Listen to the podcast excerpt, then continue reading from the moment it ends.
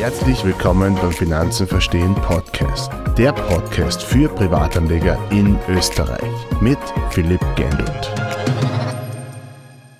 Hallo und herzlich willkommen in der heutigen Podcast-Folge. Heute geht es um das Investitionsverhalten der Generation Z. Grund dafür ist aber die Studie der FH St. Burton in der Zusammenarbeit mit der Wiener Börse und der Zierer. Die Studie wird am 20.04. erstmals in einem frei zugänglichen Online-Webinar präsentiert. Ich darf da bei der Präsentation der Studie zuhören, äh, können Sie auch. Und nach der Präsentation ist dieser Studie gibt es eine hochkarätig besetzte Diskussionsrunden von Experten. Ich darf mit dabei sein und äh, auch meine Senf dazu geben. Vorab wurde ich sogar interviewt und dieses Interview werde ich ja ganz kurz sowie meine Gedanken in dieser Podcast-Folge euch vorstellen und auch näher erklären, warum und wieso. Die Generation Z ist ja eigentlich die Generation zwischen 1996 und 2010. Das heißt, die heute 30-Jährigen, also ich zum Beispiel, gehören nicht zur Generation Z, sondern zur Generation Y. Die Babyboomer, also meine Eltern und auch die Eltern von der Generation Z, die gehen jetzt erst in den nächsten Jahren einmal in Pension. Also das ist die Babyboomer-Generation, aber dazu später noch mehr. Warum ist aber die Generation Z so interessant? Das schauen wir uns heute an, aber auch wie stark das Thema Investieren schon in der Gesellschaft angekommen ist. Vorab möchte ich einmal kurz die Studie der Industriellen Vereinigung, die habe ich nämlich vor mir liegen, euch ein näher bringen. Und zwar hier geht es um den Aktienbarometer von heuer, also von 2023. Der zeigt mir eigentlich schon etwas Erfreuliches. Denn der Aktienbesitz in Österreich ist auf jeden Fall in den letzten Jahren stark angestiegen. Mittlerweile hat sogar jeder Vierte in Österreich Wertpapiere. Also das ist irgendwie wirklich super. Und runtergebrochen heißt das eigentlich, dass so circa 19% ETFs und Fonds besitzen, 13% Aktien und 6% Anleihen. Da kann man natürlich drüber streiten. Anleihen in meiner jetzigen Phase ist vielleicht wieder etwas besser. Long Term waren Anleihen aber nicht unbedingt äh, Renditebringer, sagen wir mal. Also da war immer ETFs, Fonds und Aktien eigentlich die absoluten Platzhirsche zu den derzeit bereits zwei Millionen Investoren in Österreich gesehen sie in Zukunft noch fast eine Million, also 940.000 eigentlich, von der Generation Z hinzu. Und derzeit ist ungefähr die Hälfte davon, also um die 450.000, also die Zahlen sind von Statista, äh, bereits arbeitstätig. So kann man eigentlich auch den Wert von der Generation Z eigentlich bestimmen, wenn man dann überlegt, dass die Generation durchschnittlich, also das österreichische Durchschnittseinkommen, also der Netto-Median liegt bei ungefähr 1700 Euro. Es war im Jahr 2021, das heißt heuer und äh, ist er wahrscheinlich um die, die Steigerungen um einiges höher, aber ich sage mal um die 1700 Euro. Das ergibt dann eine Summe im Jahr von 9 Milliarden Euro.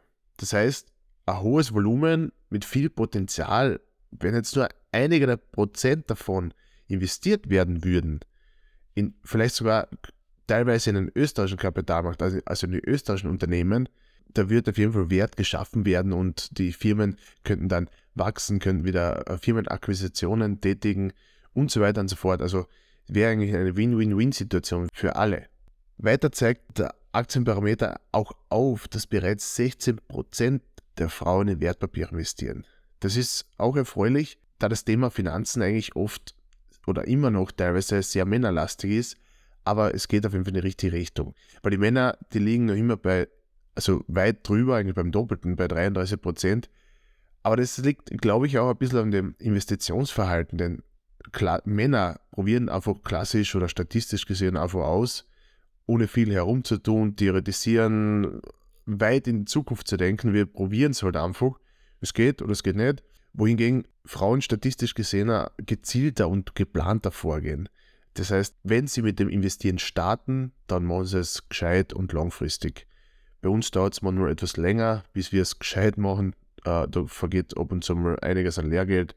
Aber nichtsdestotrotz investieren alle langfristig und so soll es auch, soll der Sinn sein. Es ist auf jeden Fall toll zu sehen, dass bereits die breite Masse das ganze Thema interessiert und die einfach mit dem Investieren starten. Das merken aber auch wir schon, dass das Thema Finanzbildung und sie mit den eigenen Finanzen auseinanderzusetzen immer populärer wird und in der Gesellschaft halt immer besser akzeptiert wird. Allein bei unseren Veranstaltungen, letztens in der Wiener Börse eben, da, da hat man gesehen, dass wirklich viele Leute kommen sind, manche, die auch schon bei vorherigen Events waren, aber auch viele neue Gesichter, männlich, weiblich, also wirklich äh, alle Geschlechter vertreten. War wirklich super toll, super toller Austausch. Ähm, wir haben auch viel dazugelernt, wie man so ein Event startet, was wir beim nächsten Mal noch besser machen, was diesmal schon gut funktioniert hat. Zu dem Thema würde ich aber wahrscheinlich mit Matthias nochmal reden, zu Finanzen verstehen, Events, aber einfach mal erklären, wie waren unsere Learnings, wie haben wir gestartet, was war das Problem, aber zu dem ein anderes Mal mehr. Und wenn man es wenn jetzt runterbricht, früher war es ja, da war ja irgendwie der Tonus so, oder das hat man so als Kind gehört, ha, über Geld spricht man nicht. Heute ist es aber schon bereits anders, also gefühlt anders.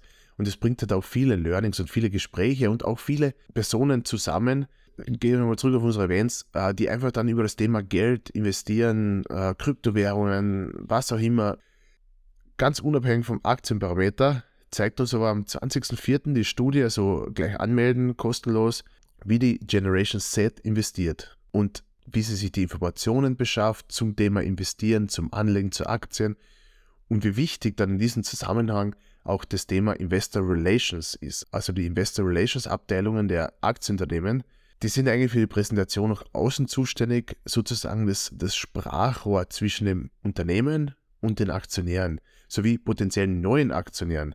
Weil sie wollen sich natürlich, sie wollen natürlich die Jungen, die Generation Z, die jungen Wilden, wie man es auch immer nennen will, auch als Aktionäre gewinnen, aber auch langfristig, weil es natürlich der, der Unternehmenserfolg auf langfristige Sicht ausgelegt sollte so sein. In den meisten Fällen ist es hoffentlich auch so.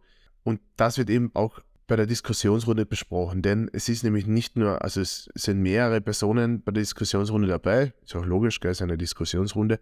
Ähm, und da ist auch da unter anderem der Investor Relations Manager der UBM Development AG, also der Christoph Reiner, ist ursprünglich auch ein Kärntner, so wie ich, dann auch die Leiterin vom Digital Business Communications äh, von der Studienrichtung von der FH St. Pölten, die Monika Kovarova-Simecek. Ich hoffe, ich habe den Namen richtig, richtig ausgesprochen.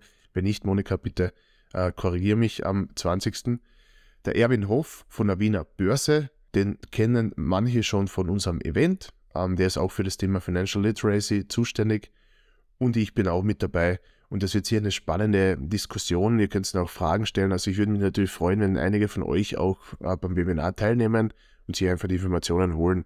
Für den einen oder anderen ist sehr spannend, auch zukünftig vielleicht spannend, weil einige von euch werden vielleicht in diesem Bereich irgendwann arbeiten, Finanzbereich, äh, Investor Relations, wie auch immer.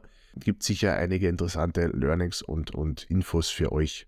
Wie vorher schon angesprochen, die Anmeldung fürs Webinar findet ihr in den Show Notes äh, vom Podcast. Und wie gesagt, das Webinar ist kostenlos, die Anmeldung, aber sicher nicht umsonst. Wie anfänglich schon kurz angesprochen, wurde ich im Vorfeld zu dem Thema, also für dieses Webinar, für diese Diskussionsrunde interviewt und die Antworten und meine Gedankengänge möchte ich euch natürlich äh, näher erläutern.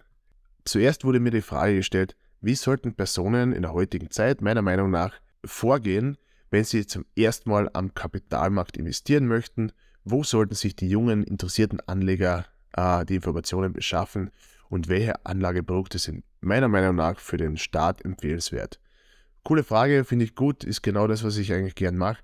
Also das Wichtigste meines Erachtens ist einmal das Wissen aufbauen. Das Wissen schützt vor vielen Fehlern. Sei es jetzt Online-Betrug, ähm, irgendwelche Anlagebetrugsgeschichten oder einfach äh, hin und her macht Taschen leer oder so gewisse Sachen, die man halt einfach be beachten muss oder beachten sollte, damit man halt schneller in diesen, äh, ins Long-Term investieren kommt und schneller eigentlich sich Erfolg einstellt und nicht hin und her traden, Geld verzocken, so wie es leider viele gemacht haben, auch ich anfänglich. Ja, also mit Wissen, nicht umsonst ist Wissen die beste Altersvorsorge. Und wenn man sich ein gewisses Basiswissen aufgebaut hat, dann kann man oder sollte man am besten einfach mal mit kleinen Beträgen starten. Das Hineinschnuppern in den Kapitalmarkt und vielleicht mit diesem noch eher unbekannten Instrument einfach mitwachsen, weil man ist nicht von heute auf morgen, es ist noch kein Meister vom Himmel gefallen und von heute auf morgen, äh, dass man der Profi-Investor ist, was man nicht sein muss, muss man auch dazu sagen, sondern einfach investieren, langfristig mitwachsen mit dem Kapitalmarkt, mitwachsen mit dem Vermögen, das, das macht am meisten Sinn. Nachdem die zweite Frage oder in dieser Frage auch war, wo holen sich die, Informa äh, die jungen Anleger die Informationen? Also nachdem ja die ganze Zeit, das ganze Zeitalter alles digitaler wird, ist natürlich die einfachste Möglichkeit im Internet, sich die Informationen zu holen. Auf diversen Webseiten, wie zum Beispiel unserer, also finanzenverstehen.at, danke für, fürs Draufschauen, äh, auf Social Media äh, oder auf YouTube. Es ist ganz egal, wo du die Informationen herholst, Es ist nur wichtig, dass du dir vielleicht keine Investment-Tipps holst, sondern einfach das Grundsatzwissen. Aber das sind auch gewisse Bücher, Oldschool-Bücher wie äh, Rich Dad Poor Dad von Robert Kiyosaki oder, oder ganz andere Bücher. Also es gibt sehr viele interessante Bücher, die vieles, viele Learnings drin haben, weil viele dieser, dieser Learnings, sagen wir mal, die sind halt einfach, die, die ändert sich nicht und die kann man immer wieder lesen, immer wieder hernehmen. Und was auch ganz wichtig ist und, und auch immer besser wird und manche Unternehmen kommen auch schon drauf, dass es äh, sinnvoll auch ist, die Unternehmenswebseiten. Das heißt, die Aktienunternehmen, die haben alle eine Investor Relations Abteilung. Dort findet man die Präsentationen zu Bilanzen, zum, zur Strategie, zur zukünftigen Entwicklung und so weiter und so fort, aber auch viele andere Sachen. Und deswegen ist eine Kombination meines Erachtens aus Website, äh, also Webseiten, diverse Webseiten, die vielleicht nicht von, von, vom Unternehmen sind, in Kombination mit Social Media, mit YouTube und mit, der, mit Büchern sowie Unternehmenswebseiten äh, sicher die beste Kombination. Je mehr man sich damit befasst, desto einfacher tut man sich langfristig, aber man muss nicht alles wissen. Das Investieren breit gestreut langfristig ist keine Raketenwissenschaft, also braucht ihr dafür nicht fürchten, das kann wirklich jeder. Wichtig ist, dass ihr euch seriöse Quellen sucht und die Informationen holt, weil das Wichtigste ist finanzielle Bildung und mit dem könnt ihr sehr, sehr stark und sehr gut selbst entscheiden, selbst differenzieren und ihr fallt nicht unbedingt in die Anlagebetrugsmaschen rein. Oder ihr könnt einfach das einfach erkennen und da könnten wir sogar schon wieder umschwenken auf das Thema Cybercrimes, also Internetkriminalität, wo halt dieses starke finanzlastig ist aber da kann man anders mal eine Folge machen. Wir arbeiten eh gerade dran, ähm, dass wir da eine Hilfestellung, eine Checklist sozusagen bauen, um einfach einfacher solche Scams, solche Betrugsmaschen zu erkennen. Aber da gibt es zu späteren Zeitpunkt auf jeden Fall mehr. Und worin sollen Anfänger am besten investieren? Also meiner Meinung nach sind die besten Investmentfondsprodukte ETFs oder Fonds, weil sie einfach breit gestreut sind, weltweit gestreut sind, kostengünstig sind oftmals, ausgenommen bei Fonds, da sollte man natürlich die laufenden Kosten und die Abschlusskosten beachten. Hier empfiehlt sich halt immer ein Vergleich der verschiedenen Produkte, da halt hier die, die Kosten sehr stark variieren können. Also, aber vom Sinn her ist ein Fonds auch ein gutes Produkt, nur sollte man halt auf die Kosten achten. Und hier bin ich ein absoluter Freund vom klassischen Word ETF, weil der halt breit gestreut ist. Aber hier muss man halt beachten, dass die sehr USA-lastig sind, weil halt sehr viele Tech-Unternehmen aus den USA drin sind, die natürlich auch weltweit Umsätze machen, aber trotzdem ist es relativ, ist der, der wir mal, der, der, der Kuchen relativ stark in den USA und da bietet sich aber, und jetzt kommt Achtung, Werbung, auch eine Kombination mit den Fonds von Sunrise an. Warum spreche ich das hier an? Da ich es selbst nutze, meine Eltern und meine Schwester das genauso nutzen, ähm, weil es einfach einfach eingestellt wird und läuft. Und ich finde das Konzept von ihnen halt sehr gut und extrem fair. Weil hier bekommt man nämlich für, für knapp 1% jährlicher Kosten einen aktiv gemanagten Fonds, der breit gestreut ist und nicht zu 70% oder 60% USA-lastig ist, sondern neben der USA-Position auch stark in Europa investiert ist. Und das ist eigentlich ein Fakt, wo ich dann sage, okay, mit ETF, ETF World, also mit den Klassiker, plus den in Kombination habe ich eigentlich so ziemlich den europäischen und amerikanischen Markt und ein bisschen Asien äh, noch abgedeckt. Und wenn man es vergleicht mit anderen gemanagten Fonds von etwaigen Banken oder Versicherern, da spielt sie unter 3 bis 5 Prozent pro Jahr eigentlich fast nichts. Und da ist schon, da sieht man schon einen Unterschied. Für 1 Prozent äh, absolut fair. Der Vergleich nochmal, der ETF kostet so ungefähr zwischen 0,2 und 0,5. Kommt davon, was man nimmt. Trotzdem finde ich absolut fair. 2023 performt der richtig gut, teilweise sogar besser wie der World ETF. Aber das ist eigentlich komplett egal, weil wir investieren ja sowieso langfristig und da ist halt einfach der weltweite Fokus extrem wichtig und natürlich auch der lange äh, Zeithorizont. Und deswegen finde ich das ziemlich gut, dass man das als Kombination hinzufügen kann. Und dort kann man schon ab 10 Euro starten. Die perfekte Möglichkeit, einfach mal hineinzuschnuppern. Und hier auch noch die Info zum, zum Schluss. Es gibt auch einen 10 Euro Startbonus. Wenn ihr den Code Finanzen10 eingebt, dann bekommt ihr sogar 10 Euro geschenkt zum Starten. Also wer, wer Interesse hat, schaut sich das an. Das, die Infos gibt es in den Show Notes oder auf unserer Website. Auf jeden Fall eine, eine tolle Sache. Und jetzt natürlich genug der Werbung und wir gehen einfach mal weiter. Von was ich aber persönlich bei jungen Anlegern vorerst abraten würde, wären Käufe von Einzelaktien, Kryptos, Crowdinvesting, Private Equity oder sonstiges, weil da sollte man schon ein gewisses Maß an Wissen und Eigeninteresse sowie eine höhere Risikoaffinität vorweisen. Angenommen, Apple. Man kauft Apple, ich, natürlich ist es keine Anlageempfehlung, man kauft jetzt Apple und Apple geht pleite. Ist natürlich sehr unwahrscheinlich, kann aber natürlich sein. Und man hat alles in Apple drin, weil man sagt, Apple ist das Nonplusultra, super Unternehmen, der geht niemals unter und dann kommt ein neuer Smartphone-Hersteller, wo man vielleicht so wie bei Star Wars oder was auch immer das Handy nicht mehr hält, sondern in der Hand integriert hat mittels Chip oder was auch immer. Also wenn jemand so eine Idee hat, gern melden, das klingt eigentlich ziemlich cool. Dann ist Apple vielleicht auf einmal nicht mehr notwendig und äh, stürzt ab bzw. Ähm, geht pleite und dann hast du den Salat und äh, deine Apple-Aktien sind nichts mehr wert und du verlierst, hast einen Totalverlust. Deswegen Einzelaktien immer mit Vorsicht genießen. Kann immer sein, wenn die Firma XY Wirecard zum Beispiel, wobei hier war es ja eine Betrugsmasche, aber wenn die pleite geht, ist das Geld weg. Bei ETFs, bei Fonds passiert das nicht so schnell. Wenn da Apple pleite geht, tut es vielleicht ein bisschen weh, weil Apple ist, glaube ich, immer noch die größte Position in, in den uh, World ETFs mit 4% oder sowas. Wird man auf jeden Fall stark merken, aber wird nicht zum Totalverlust führen. Kryptos das gleiche. Für mich gehören es bis zu einem gewissen Grad heutzutage dazu aber nicht All-In. Ich bin kein Freund davon, dass man All-In Kryptowährung kauft, einen Code kauft, eine verschlüsselte, einen Hash-Code kauft sozusagen, der nicht anfassbar damals denn ist. Natürlich würden, mich jetzt, würden mir jetzt äh, gewisse Krypto- und Bitcoin-Liebhaber äh, und die, die sich weitaus besser auskennen wie ich, gleich steinigen wollen.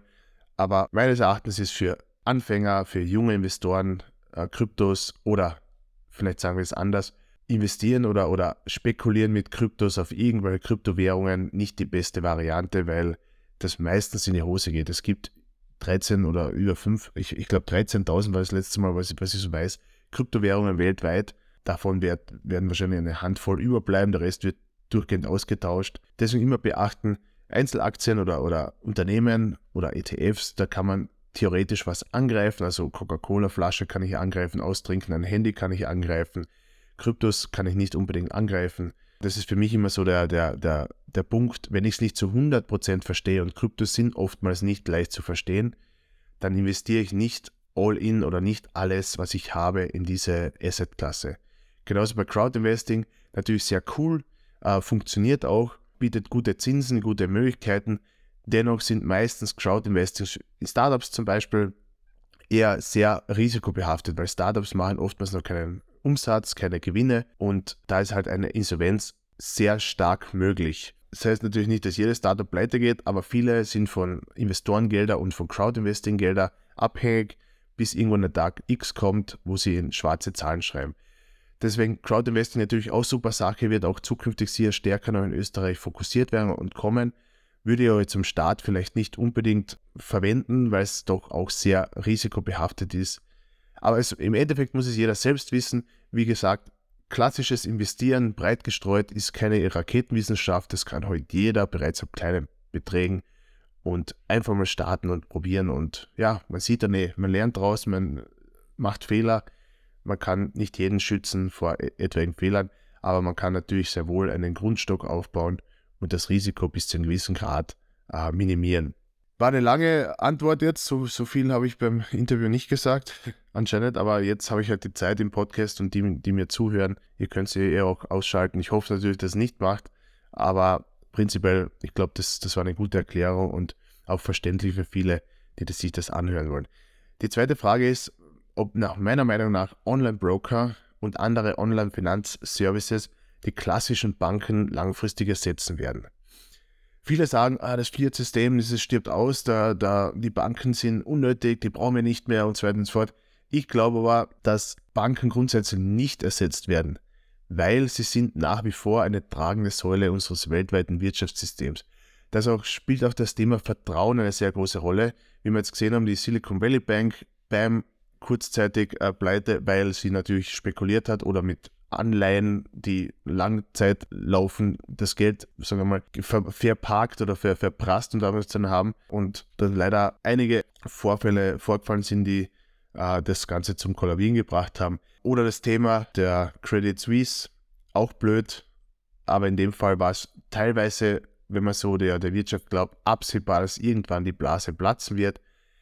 Trotzdem ist das Vertrauen kurzzeitig etwas erschüttert worden in, das, in, die, äh, in die Bankenlandschaften. Trotzdem glaube ich, dass wir die Banken brauchen.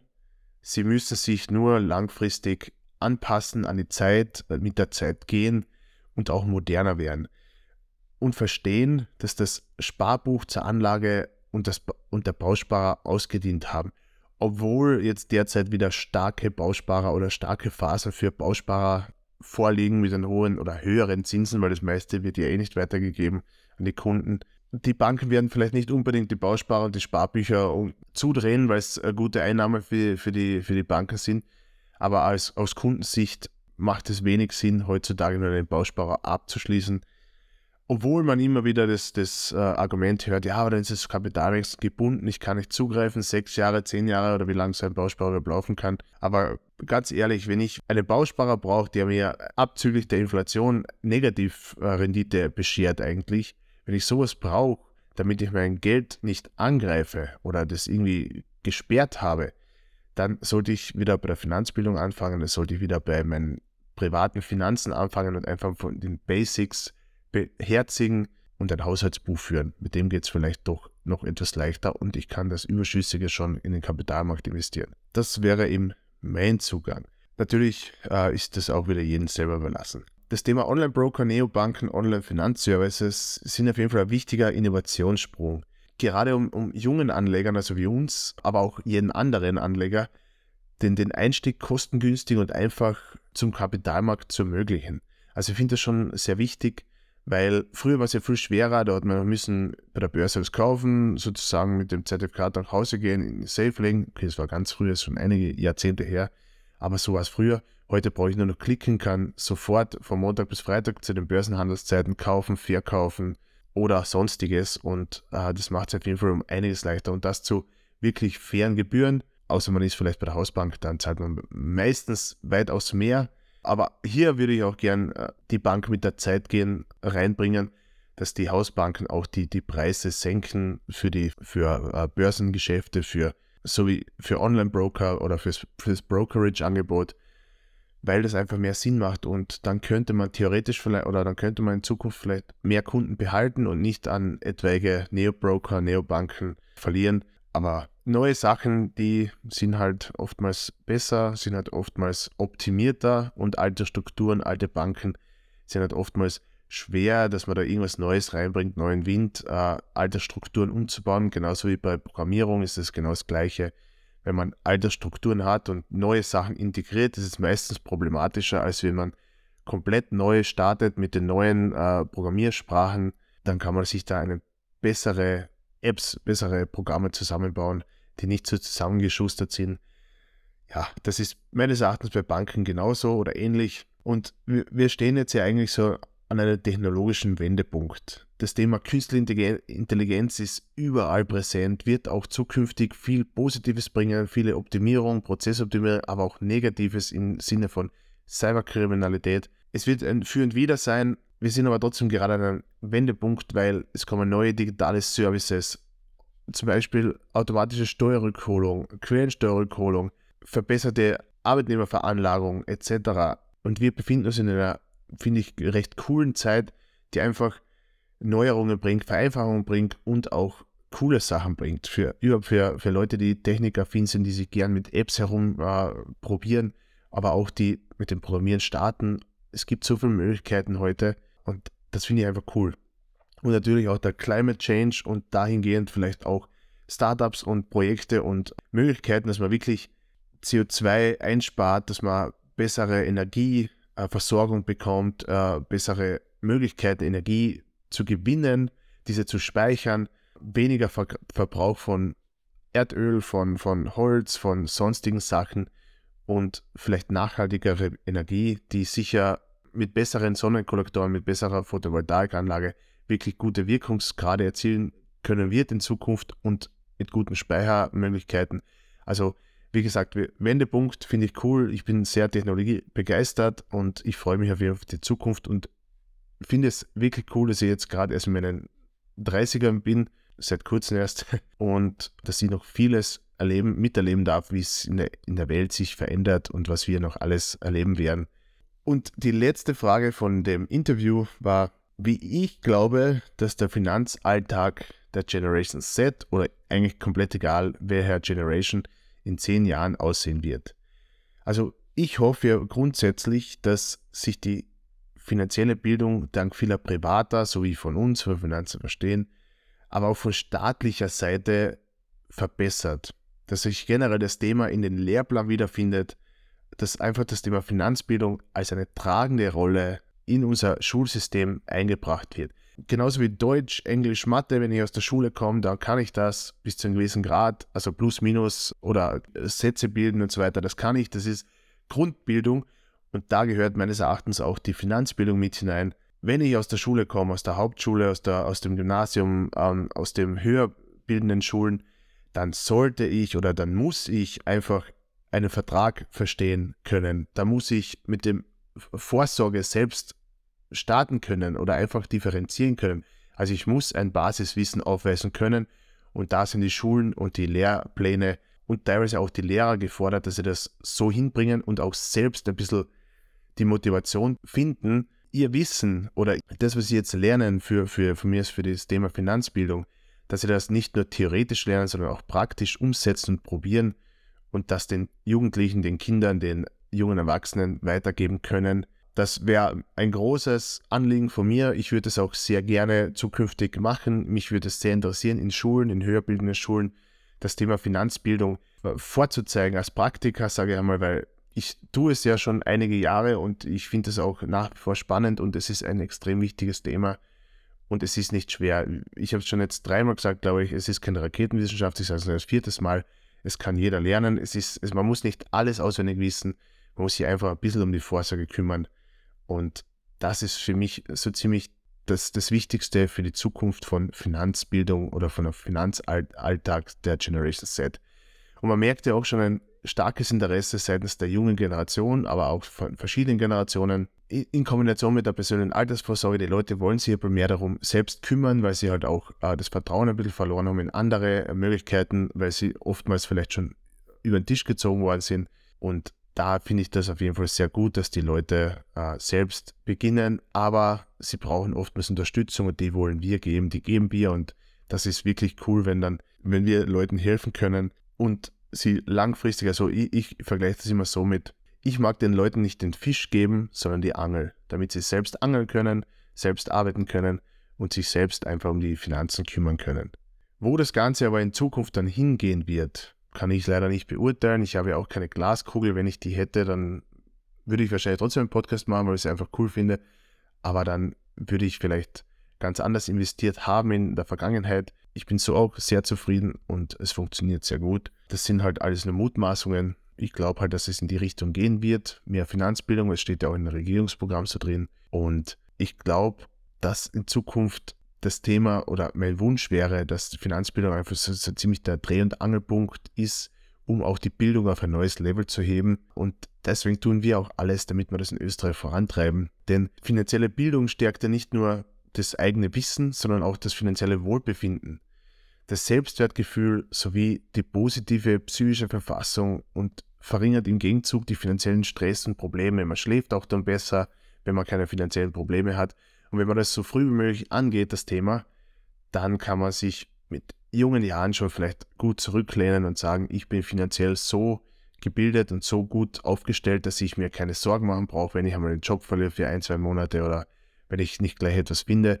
Oder wenn so ein Corona kommt, das ist, glaube ich, ein wichtiger Punkt. Nur da muss halt die, die Bildung mitspielen und auch die schulischen Möglichkeiten müssen auch geboten werden. Und zum Abschluss von dieser, diesem Interview kann ich eigentlich nur an jeden appellieren, sich mit seinen Finanzen selbst auseinanderzusetzen und einfach mit dem Investieren zu starten. Mit kleinen Beträgen äh, ab 10 Euro, ab 25 Euro und einfach mal probieren, auch wenn es noch weit in der Ferne liegt.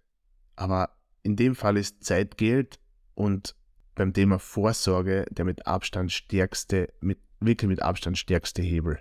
Zum Schluss möchte ich noch kurz das Thema Pension aufgreifen. Das habe ich ja anfänglich schon kurz erwähnt mit den Babyboomern. Unsere Eltern, also die Babyboomer, die geht jetzt schon langsam in Pension. Und unser Pensionssystem ist ja umlagefinanziert. Das heißt, ich vereinfacht, dass mein heute bezahlter Pensionsbetrag für die staatliche Pension morgen mein Vater erhält. Ich gönne es ihm natürlich nach über 40 Jahren am Bau, und, äh, aber das Problem ist ja nicht, dass, dass ich ihm das gönne, sondern dass das gesamte von mir abgezogene, auch von uns allen abgezogene Geld nicht für mich selbst angelegt wird oder für mich äh, übrig bleibt, sondern an die heutigen Pensionisten ausgezahlt wird. Und genau hier liegt das Problem unseres derzeitigen maroden, sage ich sogar, Pensionssystems. Meines Erachtens wird es in Zukunft für unsere Pensionierungen, also in 20, 30 Jahren, problematisch werden. Jetzt ist es ja noch so, dass ungefähr vier Arbeitnehmer zwei Pensionisten zahlen. In einigen Jahren, also wenn die Babyboomer alle in Pension sind, also sagen wir in den nächsten fünf bis zehn Jahren, wird das Ganze aber anders sein, denn dann gehen die geburtenstarken Jahrgänge, also die Babyboomer, in Pension und geburtenschwache müssen dann zu dritt für zwei Pensionisten zahlen. Hier sieht man es am besten vor, zahlen vier zwei Leute und dann zahlen drei zwei Leute und irgendwann vielleicht nur noch zwei zahlen zwei Leute. Und dann werden natürlich die Pensionsbeiträge höher oder aber es gibt weniger für die Pensionisten. Also es ist leider, und dieser, dieser staatliche Zuschuss, der jedes Jahr stattfindet, in der Höhe von mehreren Milliarden, die Frage ist, wie lange das aufrechterhaltbar ist. Wenn sie jetzt schon bei, ich glaube, 25 Milliarden sind, das ist nicht wenig. Mit dem könnte man sicher viel mehr andere gute Sachen im Sozialsystem machen, sei es im Bereich vom Gesundheitssystem, dass vielleicht auch die Pfleger und äh, Pflegerinnen sehr fair behandelt oder fair bezahlt werden, weil die machen einen heftigen Job äh, in unseren Krankenhäusern. Und es fehlt an allen Ecken und Enden äh, an Personal, an gut ausgebildeten Personal und die, die das machen wollen, da würde ich vielleicht eher ansetzen mit gewissen Beiträgen. Und ja, wenn man das Thema Pension vielleicht umstellen könnte, reformieren, aber sinnvoll reformieren, vielleicht schaut man dann Richtung Skandinavien, dort läuft es um einiges besser. Und daher ist es umso wichtiger, sich mit der eigenen Vorsorge auseinanderzusetzen und einfach zu starten. So kannst du dann in Zukunft ein, vielleicht ein monatliches Zusatzeinkommen generieren oder halt einen schönen Geldbetrag auf die Seite sparen mit der Tendenz von guter Rendite, langfristiger Rendite. Wichtig ist nur, und das sage ich jetzt zum hundertsten Mal, aber das ist eigentlich so der, der Schlüssel, wichtig ist nur, dass es langfristig angehst, breit gestreust agierst und dadurch dann das Risiko auf lange Sicht eigentlich sehr gering hältst. Die Börse ist aber natürlich nicht vorhersehbar, es kann immer was anderes passieren, aber du kannst von mir aus auch selbst agieren, wenn es zum Beispiel im Jahr 2050 ähm, du in Pension gehst und sagst, ich möchte jetzt mein Geld raushaben, alles oder nur einen Teil. Du kannst dann selbst sagen, okay, okay, es ist vielleicht heuer ein, ein schlechtes Börsenjahr, ich warte bis aufs nächstes Jahr, ich nehme nur die Hälfte raus, ich, ich nehme nur einen Teil raus und warte ab, kann dann selber agieren, man kann dann selbst sich um seine Finanzen kümmern, sein Leben lang und viele sagen, Geld ist nicht wichtig. Stimmt bis zu einem gewissen Grad. Gesundheit ist natürlich sehr wichtig, aber es dreht sich trotzdem täglich alles ums Geld. Wir gehen arbeiten, damit wir uns die Wohnung leisten können. Wir gehen arbeiten, damit wir uns Essen leisten können und einen gewissen Wohlstand leisten können. Also, wenn wir uns ehrlich sein, es dreht sich eigentlich alles ums Geld und wir müssen uns um das kümmern, das verstehen und äh, mit dem Geld arbeiten, nicht gegen das Geld arbeiten. Und so kann man sich, glaube ich, mit dem gewissen Know-how was Gutes aufbauen, langfristig und in diesem Sinne nochmal ganz kurz aufs Webinar am 20.04. hört euch das Thema zur Generation Z am Kapitalmarkt an und die anschließende Diskussionsrunde, da darf ich auch äh, mitmachen, das habe ich hier schon erwähnt. Ich freue mich schon sehr drauf, ich bin auch sehr gespannt und ich werde natürlich auch versuchen, im Nachgang dann gewisse Interviews mit den Diskutanten äh, führen, beziehungsweise Podcast-Aufnahmen, wenn es euch interessiert. Vielleicht, ich glaube, das, das ist hier eine coole Sache und ja, wenn euch dieser Podcast gefallen hat, heute habe ich sehr viel ausgeschweift und sehr viel geredet, aber dann abonniert ihn bitte und ich freue mich über eine 5-Sterne-Bewertung bei Spotify und anderen Plattformen. Bis zum nächsten Mal. Ciao.